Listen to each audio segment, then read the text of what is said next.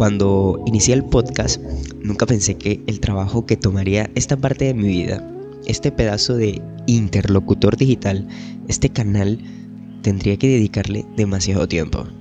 Tiempo no solo para el podcast, grabarlo, editarlo, tiempo para la comunidad, tiempo para investigar, para conocer qué es lo que más les gusta escuchar, conocer las horas que más les gusta escuchar y más que eso, sentarme a pensar si lo que estoy haciendo es lo correcto.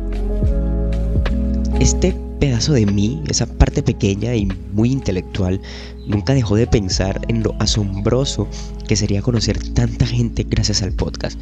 Gracias a la forma en la que expreso y digo las, cosas, claro, sin menospreciar el tiempo que tanto yo como muchas personas le hemos dedicado a este pequeño canal. Cuando por primera vez tuve mil reproducciones, recuerdo que lo conté emocionado, nadie sonrió, pero mi yo interno se felicitó a sí mismo.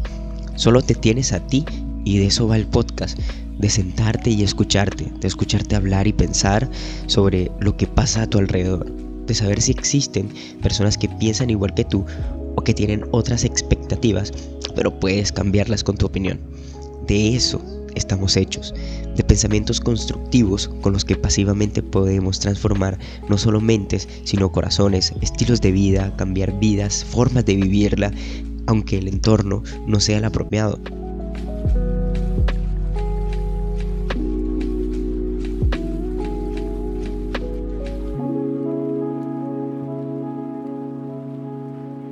Estos últimos seis meses para mí fueron de arduo trabajo, trabajo constante en el que tuve momentos buenos y malos, en el que conocí gente que, que te quiere y valora pues lo como eres o pues lo que haces y donde pues a pesar de los malos ratos, los problemas, las deudas y el estrés de la vida laboral, esa gente está ahí para ayudarte simplemente escuchándote. Así estamos aquí hoy, reconociendo que nuestro trabajo valió la pena cuando llegamos a casa y podemos sentarnos a escribir, ejemplo, el guion de este podcast, cuando sabemos que podemos llegar a una cafetería y que nos servirán el mismo café latte de siempre. Estamos para quedarnos y ser mejores. Y una vez que se entra, no es fácil salir, pero por la simple razón de que, de que empezamos a amar lo que hacemos. Yo sin duda amo lo que hago amo, amo sentarme a hablar contigo sobre lo que pasa en el mundo a diario y por eso estoy aquí, reconociendo que, que todo lo que aprendí durante este tiempo lo podré poner en práctica y podré decirte que tu trabajo es valioso y que una vez que lo tengas no te rindas. Así como una vez lo hice yo, diciéndome que no tenía tiempo, que es mejor procrastinar y descansar del trabajo que darle salud a nuestra mente. Hoy estoy para decirte que una vez que entras no puedes salir así de fácil. Y estamos aquí nuevamente para hablar juntos con ese café por medio que nos acompaña en esta, en esta mesa virtual.